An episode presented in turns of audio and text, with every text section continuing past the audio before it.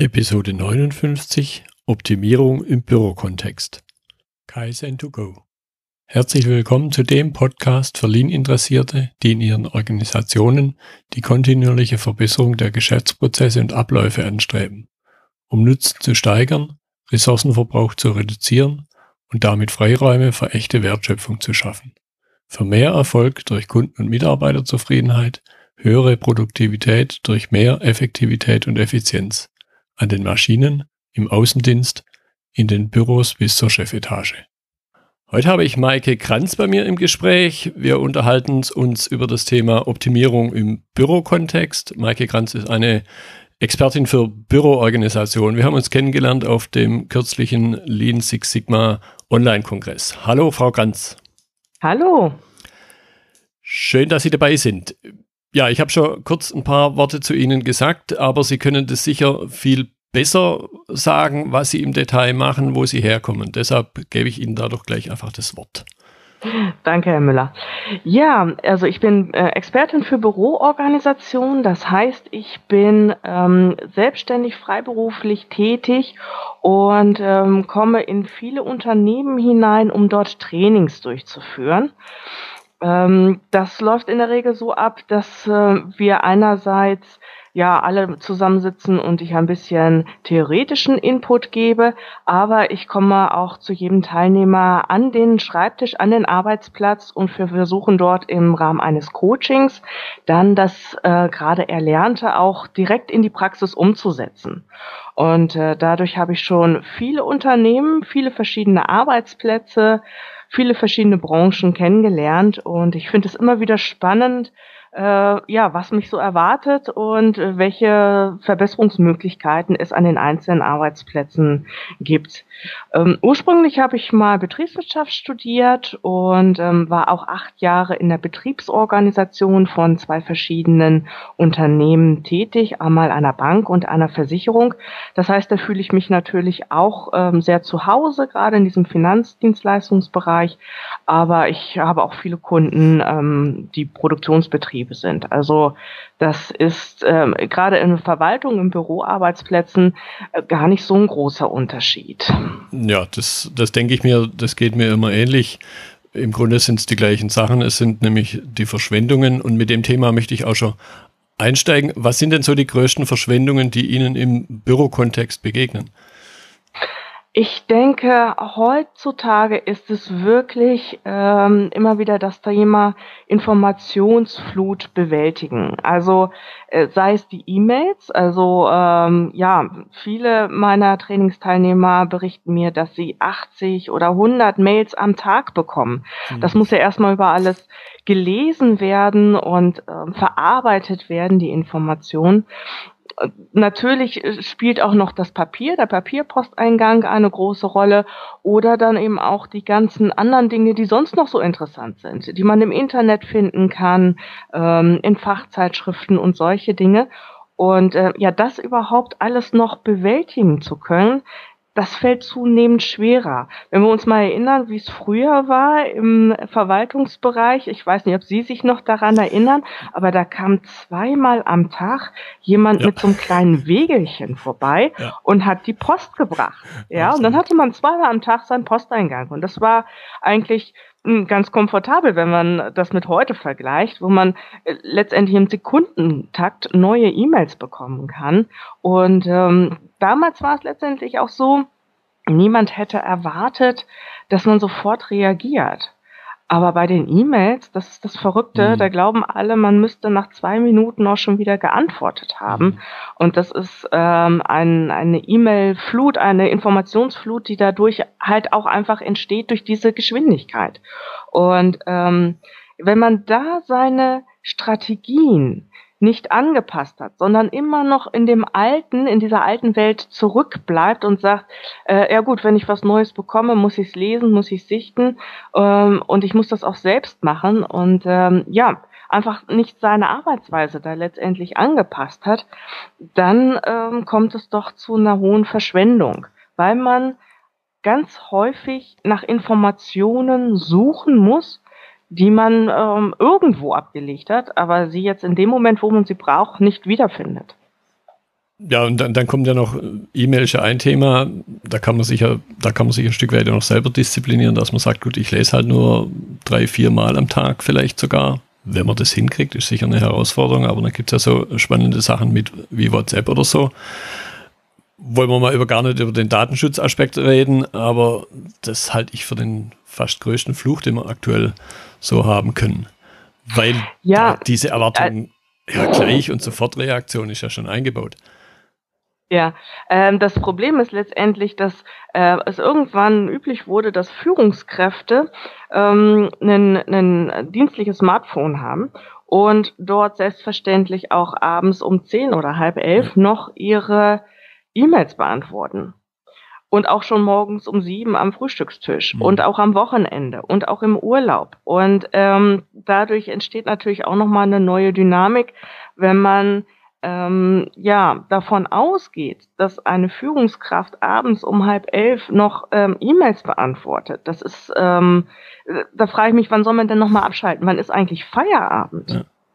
Ja, wobei ich an der Stelle, ich habe mal für ein schwedisches Unternehmen gearbeitet, das fand ich ganz pfiffig. Da ging durchaus auch die Führungskräfte um halb fünf, fünf nach Hause. Und dann war so ein paar Stunden Elternzeit auch. Und dann haben sie abends nochmal was gearbeitet. Die hatten das aber, die hatten da, glaube ich, eine ganz gute Balance drin. Man hat es durchaus gesehen, eben so zwischen 17 Uhr und 20, 21 Uhr und Umständen ist Ruhe. Und dann kommt noch mal kurz vielleicht was so zwischen 21 und äh, durchaus auch mal 23 Uhr. Ja, aber das zeigt auch, ähm, so ein Umgang mit diesen ähm, Möglichkeiten braucht Regeln. Ja. Und ähm, ich glaube, da fehlt es in vielen Unternehmen, einfach mal eine, eine Regel aufzustellen, ein, ein kleines Handbuch oder seien es nur zwei Seiten, wo drauf steht, ja, wie wollen wir eigentlich mit diesem ähm, E-Mail-Verkehr umgehen? Ähm, was kann man da erwarten? Ja, ähm, mhm. damit auch alle wissen, können, ähm, ja, wenn ich eine E-Mail noch um, um halb elf schicke, darf ich noch eine Antwort erwarten, beziehungsweise auf der anderen Seite wird von mir erwartet, dass ich die jetzt noch beantworte. Oder sagt man dann eben doch lieber, wenn es was Dringendes ist, sollte man vielleicht mal telefonieren. Ja, ich, ich denke, es ist eine zweiseitige Verantwortung, glaube ich. Dass der Sender in einer gewissen Verantwortung, dass er darüber nachdenkt, ist jetzt was Wichtiges, was Dringendes, so rum erstmal was Dringendes, dann greife ich vielleicht auch eher zum Telefon oder zu einem, zu einem Medium, wo wirklich eine schnelle Reaktion auch äh, möglich ist und man das eher erwarten kann. Oder es ist halt eine Sache, die vielleicht wichtig ist, aber nicht dringend und dann greife ich zu einem vergleichsweise langsamen Medium. Genau. Ähm, ich denke, ein weiteres, weiterer Grund, warum das eigentlich so ein großes Problem ist, ist letztendlich auch, dass ähm, die Informationen zu wenig kanalisiert werden. Mhm. Also äh, zu sehr in die Breite gestreut. Ähm, ganz häufig erlebe ich das gerade in den höheren Führungsetagen, die bekommen ja also die ganzen ja. E-Mails, die ihre Mitarbeiter versenden, auch nochmal in Kopie. Das ist natürlich dann irgendwann nicht mehr bewältbar für so einen, ähm, für so einen, einen Geschäftsführer zum Beispiel. Ähm, aber die, die Mitarbeiter haben natürlich so die, die Einstellung, naja gut, dann habe ich es an meinen Chef äh, in Kopie, den habe ich in Kopie gesetzt, dann habe ich das äh, dem sozusagen zugestellt und damit bin ich raus. Ja. Ähm, aber tatsächlich hat der Chef gar nicht mehr die Möglichkeit, diese Informationen wirklich wahrzunehmen und ähm, ja, dann ist man als Mitarbeiter eben doch nicht so raus letztendlich, ja, weil der Chef gar nicht reagieren kann. Also sich dann damit rauszureden, zu sagen, ja, wieso, ich habe es Ihnen noch zugeschickt, das reicht da irgendwie auch nicht aus. Und genauso geht es andersrum. Also ganz häufig berichten mir ähm, gerade Sachbearbeiter, sie bekommen von ihrem Chef Informationen, die jetzt gar nicht so relevant sind für sie selbst, für ihren Arbeitsplatz, für ihr Arbeitsgebiet. Ähm, also da wird auch von den Führungskräften zu wenig kanalisiert, zu wenig ähm, vorher überlegt, für wen ist diese Information jetzt gerade interessant. Also ich stelle meinen, meinen Trainings am Anfang auch ganz gern die Frage, ähm, ob sie alle Informationen, die sie benötigen, zum richtigen Zeitpunkt erhalten. Mhm. Und die Antwort ist immer nein, weil entweder bekommt man von den Dingen, die man gar nicht braucht, zu viel äh, oder man bekommt das, was man braucht, zu spät oder gar nicht. Also das ist ein, ein Riesenthema immer wieder. Und äh, letztendlich geht es natürlich auch dabei äh, um Prozesse. Also ja. wie kommen wie arbeiten die Abteilungen zusammen? Wie kommen die Informationen von einem Sachbearbeiter zum nächsten und wann kommen sie da an? Ähm, bekommt jeder das, was er benötigt für seine Arbeit? Äh, und die Antwort ist meistens nein. Ja. Ja da erlebe ich es ganz häufig, dass sich Schattenprozesse aufbauen, weil es irgendwo Defizite innerhalb der IT, innerhalb von einem ERP-System gibt, wo halt bestimmte Sachen nicht so funktionieren, wie sie funktionieren könnten wo vielleicht jemand eine vage Ahnung hat, da könnte noch was gehen oder da müsste was gehen und dann schickt man halt doch eine E-Mail, weil man feststellt, es funktioniert anders nicht. Oder ich kenne sogar einen Fall aus einem Unternehmen, wo dann die Produktionsaufträge in Papier über den Tisch gehen, mhm. wo das ERP-System das im Grunde leisten würde. Also da wird aus dem ERP-System raus der Produktionsauftrag ausgedruckt. Manchmal natürlich dann, jetzt hat man schon ein Stück Papier und einen Stift hat man auch in der Hand. Dann macht man sogar noch eine Korrektur, vielleicht eine Mengenkorrektur. Und dann geht es so in, runter in die Produktion an die Maschinen. Und mhm. da stehen mir dann die wenigen Haare zu Berge. ja, aber das ist leider äh, die, die, die Realität. Also so arbeiten die Menschen und man muss sich halt fragen, ähm, woran liegt es und ähm, was, ähm, ja, was sind die eigentlichen Gründe dahinter, warum ja. der Mitarbeiter sich so verhält? Ja, ja. Ja, ich glaube, es ist einerseits, das haben Sie schon angedeutet, so ein bisschen den, sagen wir so ein bisschen Blatt in den Hintern sich zu retten, äh, weil man jemand anders noch informiert hat. Da kann man, glaube ich, habe ich schon, schon erlebt, wenn Führungskräfte generell sagen, was ich in CC kriege, putze ich weg. Kann keiner davon ausgehen, dass ich es gelesen habe. Und die machen das auch konsequent und dann braucht es eine gewisse Erziehung, vielleicht eine gewisse Zeit, bis es funktioniert bis mal jemand auf die Nase fällt dabei und dann geht's aber. Und was ich auch an mir selber mich da immer wieder ertappe, so bei dem Thema Information, was ist wichtig, gibt es sogar einen Begriff dafür, FOMO, Fear of Missing Out. Das heißt, die Angst, irgendwas zu verpassen, was vielleicht dann doch notwendig ist. Und ich glaube, im Grunde, außer das, bei den Schattenprozessen, im Grunde steckt ja eine positive Absicht dahinter. Die Menschen wollen ja schon produktiv sein. Sie wollen, dass die Sachen vom Hof kommen auf den Lastwagen und dann zum Kunden gehen. Und sie stellen halt vage irgendein Defizit fest und greifen dann halt schnell zu, in Anführungszeichen, Hammer und Nagel und hängen das Bild auf. Wobei es vielleicht besser wäre, über das Bild zu diskutieren. ja, aber da sind wir auch wieder bei dem nächsten Punkt. Ähm, es wird einfach so gemacht, ja, und das ist gerade beim Thema Büroorganisation auch so ein, so ein Punkt. Ähm, es wird von jedem erwartet, dass er gut organisiert ist, aber wo haben wir es denn mal gelernt? Ja. Und ähm, das ist, äh, nun könnte man sagen, im Studium, nee, nee. im Studium leider nicht, Überhaupt ja. Nicht. Äh, und dann kann man sagen, naja gut, wer Industriekaufmann oder Bürokaufmann oder wie diese Berufe heutzutage heißen, ähm, gelernt hat, der, der müsste es doch mal gelernt haben. Da ist es aber auch nicht wirklich explizit ein Thema, sondern es hängt letztendlich davon ab, was man sich als Auszubildender von den ähm, Kollegen abgucken kann. Und treffe ich da auf einen Sachbearbeiter, mhm. der schlecht organisiert ist, gucke ich mir das in Anführungsstrich schlechte ab. Ja. Und wenn ich auf jemanden treffe, der gut organisiert ist, dann kann ich mir das Gute abgucken. Und ähm, das ist halt, äh, ja, auch einfach ein, ein, ein Thema. Und ähm, weil jeder davon ausgeht, dass man doch bitteschön seinen Arbeitsplatz gut organisiert hat, nimmt sich auch niemand wirklich die Zeit zu sagen, so, jetzt wollen wir doch mal gucken, wie arbeiten wir hier eigentlich? Und ist das sinnvoll noch, wie wir hier arbeiten? Ist mhm. das effizient? Also wirklich, dass eine Führungskraft sagt, ich investiere jetzt Zeit da rein und setze mich mit meinem Team hin und wir überlegen, ähm, wie wir hier im Büro besser zusammenarbeiten können. Das passiert leider sehr selten. Ja. Ich, ich glaube, wo das noch ganz gut funktioniert, eine Führungskraft, eine obere Führungskraft mit einer Assistenz, da höre ich das bei manchen Gesprächen immer wieder raus, vor allen Dingen, weil die Assistenzen ganz oft eben das wirklich gelernt haben. Eine, eine klassische Sekretärin, die hat wirklich gelernt, wie organisiere ich meinen Chef. und damit natürlich auch ein Stück weit oder absolut auch mich selber. Aber ich glaube, alle anderen, da fehlt es absolut. Und ich kann nur für mich selber sprechen. Während dem Studium hat man über solche Dinge nicht geredet, zumindest nicht in dem Ingenieurstudium.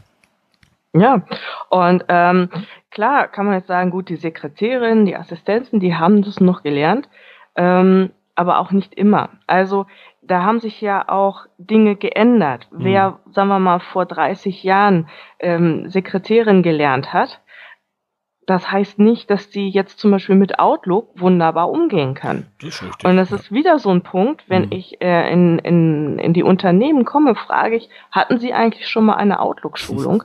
Und äh, wirklich in 98 Prozent der Fälle ist die Antwort nein. Und da, das kann ich nicht wirklich nachvollziehen, weil das E-Mail-Programm, ich sage jetzt einfach mal Outlook als Beispiel ja. dafür, ähm, ist so ein zentrale Software, die man ständig benutzt.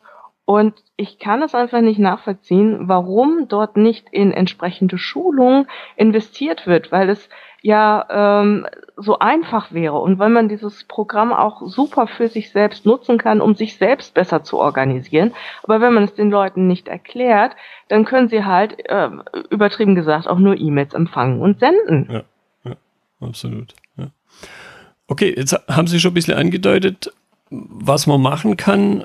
Was sind denn für Sie so die zentralen Ansatzpunkte, wenn man in dem indirekten, in indirekten Bereichen was verbessern möchte? Ja, das eine ist halt, ähm, ja, sich einfach mal zu überlegen, ähm, wie arbeiten wir hier und sich auch mal darüber austauschen.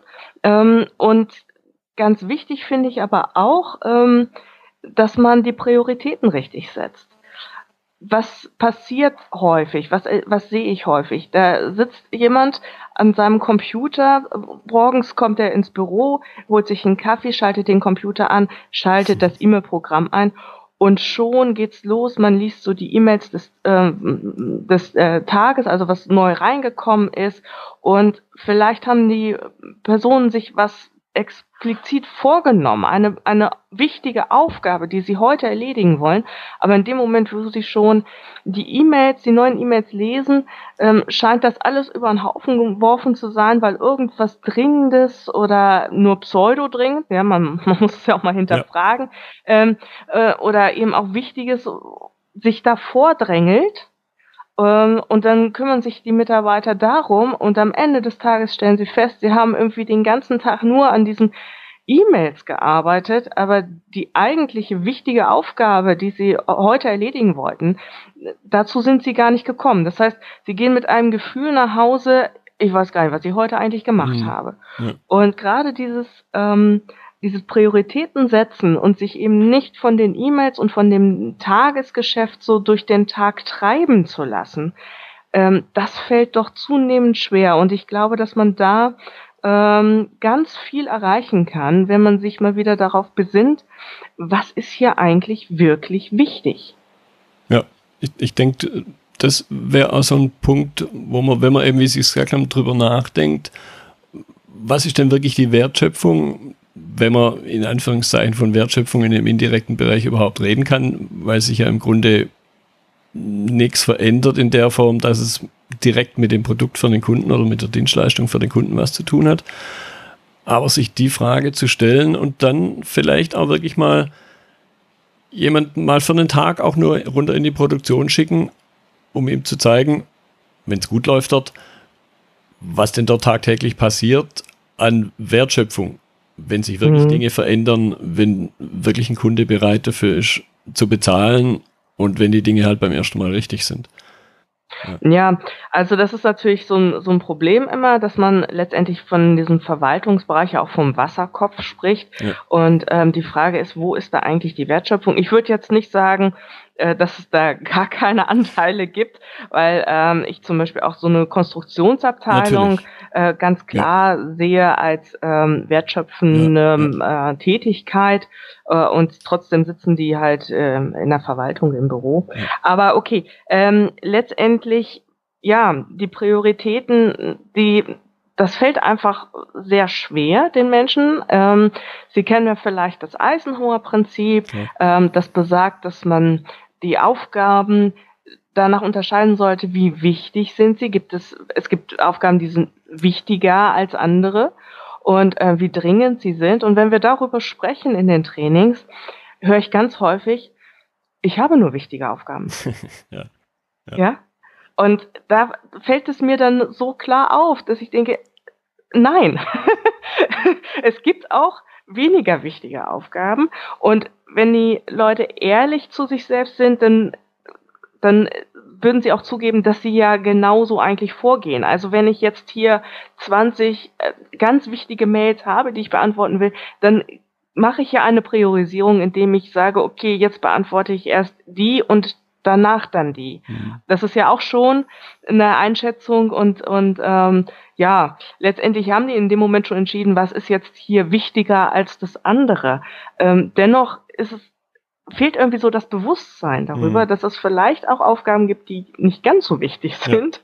Ja. Und ähm, ja, das muss man vielleicht einfach auch nochmal wieder klarziehen. Und ähm, ich glaube, was auch fehlt häufig ist sowas wie eine Auftragsklärung oder Zielklärung. Mhm. Also es wird so auf alles sofort aufgesprungen.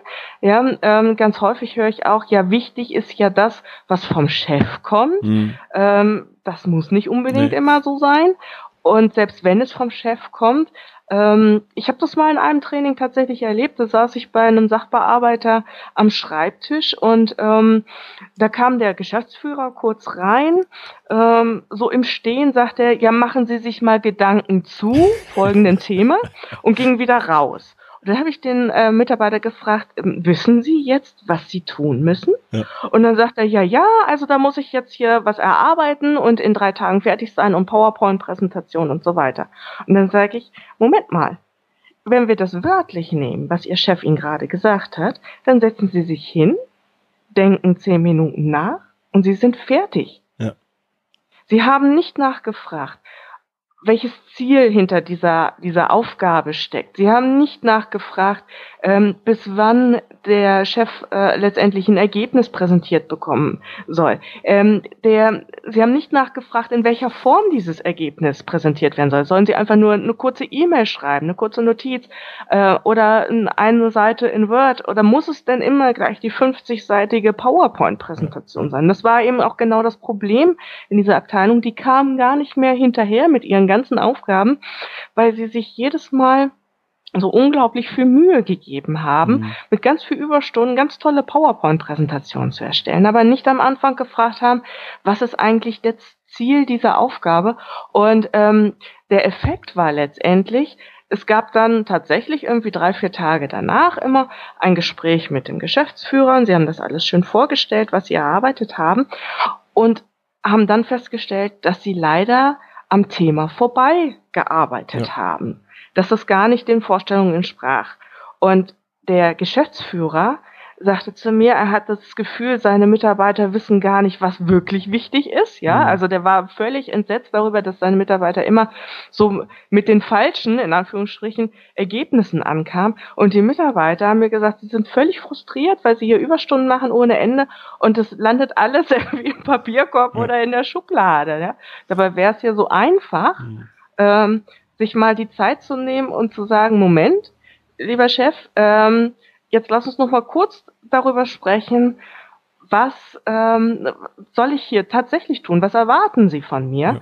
Und ähm, da hilft zum Beispiel auch eine Checkliste. Also ich bin ein großer Freund von Checklisten Absolut. und Vorlagen. Ähm, dann könnte man sich irgendwie eine Checkliste vornehmen und sagen, so, ähm, was ist denn jetzt hier eigentlich das das Ziel, welche Ressourcen habe ich, bis wann soll es fertig sein und so weiter und so fort. Oder was ist überhaupt das Problem? Warum kommen Sie auf die Idee, dass ich hier etwas lösen soll? Was ist denn eigentlich das Problem? Sowas wird alles überhaupt nicht hinterfragt. Mhm. Und dann ist es letztendlich auch Verschwendung. Ja. Es ist unglaubliche Ressourcenverschwendung, gleich loszustarten und loszurennen, ähm, statt erstmal die entscheidenden Fragen zu stellen. Mhm. Ja, also kann ich absolut unterstreichen. Was ich da immer wieder erlebe, Vielleicht ist bei, bei solchen projektähnlichen Dingen, wo jemand kommt und jetzt ganz schnell einmalig irgendeine Sache, sondern eher bei den sich reproduzierenden, wiederholenden Sachen, dass einfach auch ein Gesamtzusammenhang fehlt. Was da im Detail mit reinspielt, und da erlebe ich es dann immer wieder, wenn eben entlang der Wertschöpfungskette, wo halt auch viel indirekte Bereiche dabei sind, wenn man sich mal zusammensetzt und mal guckt, was da an Informationen fließen, was an Tätigkeiten nacheinander ausgeführt werden. Und dann kommt immer mal wieder so eine Aussage, ach so funktioniert es. Ach so, ja, das, das mache ich doch auch. Also auch Doppelarbeit äh, ja. sind, sind so spannende Sachen. Und was aus dem Beispiel, das Sie gerade gebracht haben, was da für mich ganz hart mir ins Auge springt, das ist einfach auch ein Führungsthema, ein Führungsdefizit. Wenn ich als Vorgesetzter eben solche Dinge wie Ziele und was steckt dahinter, Mitarbeiter auch befähigen, selber zu entscheiden, wenn ich das alles weglasse, dann ist das ein Führungsproblem. Ja, sicher. Also Führung ist immer ein großes Thema, ähm, auch gerade was Prozesse angeht. Ähm, ja, ich sehe es so, dass der Abteilungsleiter auch dafür verantwortlich ist, dass die Prozesse in seiner Abteilung gut funktionieren, dass die effizient sind, dass die Schnittstellen geklärt sind und so weiter. Aber ich fürchte, dass viele Abteilungsleiter ähm, das nicht für sich selbst als Aufgabe bisher angenommen haben. Ja, in, in, in meiner persönlichen Führungsphilosophie ist die Hauptaufgabe einer Führungskraft, die Performance der Mitarbeiter zu steigern. Wenn man, ja, auf alle Fälle, ja. wenn man das mal kurz sacken lässt, da ist im Grunde alles drin. Und es beginnt aber damit, ich muss steigern. Nicht irgendwo sich ausruhen, sagen, gut, passt so, sondern ständig drüber nachdenken, wie können wir gemeinsam besser werden. Und dann dürften, in Anführungszeichen, solche Dinge, wie Sie es jetzt gerade völlig richtig beschrieben haben, in meinen Augen langfristig ja nicht mehr auftreten. Passiert aber eben nicht, weil ich schon glaube auch, dass dieses Führungsverständnis nicht in allen Köpfen ist. So wie ja umgekehrt, wenn da schweifen wir jetzt vielleicht ein bisschen philosophisch ab, was ist der Zweck eines Unternehmens? In meinen Augen ist halt Nutzen zu stiften. Es ist mhm. nicht der Zweck eines Unternehmens, Gewinne zu machen, das ist eine Folge, vom Umsatz mal ganz zu schweigen. Und es ist natürlich umgekehrt am anderen Ende der Skala auch nicht Zweck, Arbeitsplätze zu schaffen. Das ist mhm. auch eine Folge. Eine Folge davon, dass ich einen guten Nutzen für die Kunden stifte. Und da muss ich halt drüber nachdenken, wie ich das auch steigern kann.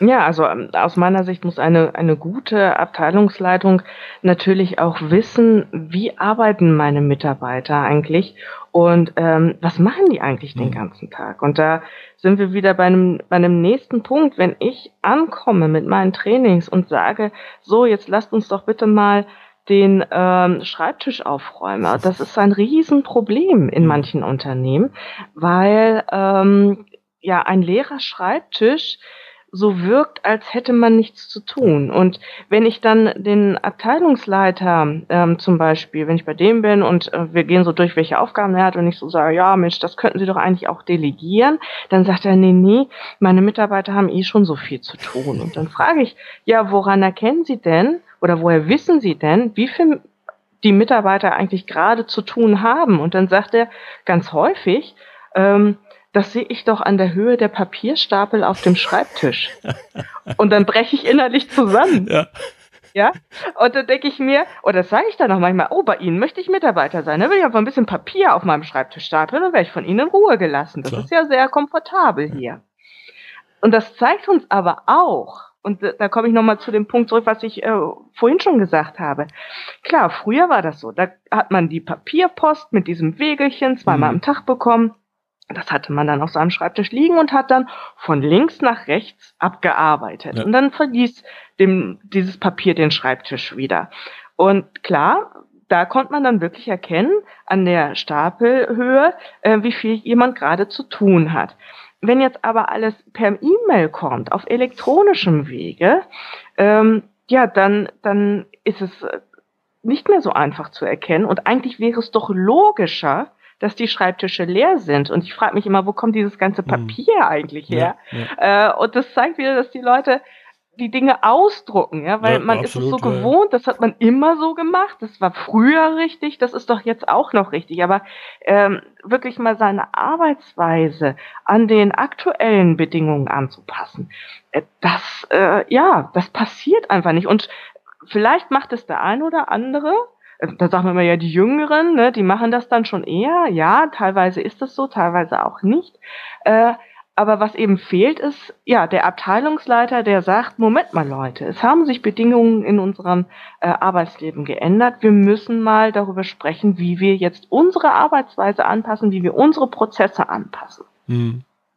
Da glaube ich jetzt bei dem, bei dem letzten, was Sie erzählt hatten, mit den Stapeln auf dem Tisch, wenn ich eine gute Produktion habe, dann gibt es da ja keine Zwischenlager. Und da wäre es dann sogar mal wirklich ein gutes Beispiel, runter in eine Produktion zu gehen und den Menschen zu zeigen, hey, da fließt die Arbeit.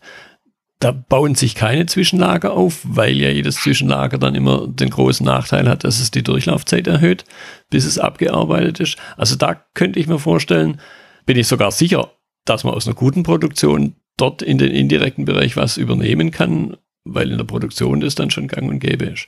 So, Jetzt möchte ich zum Abschluss noch einen Aspekt. Äh, wir haben über, viel über Probleme gesprochen, was halt so passiert. Was ist denn so Ihr ein, zwei Tipps von Ihnen?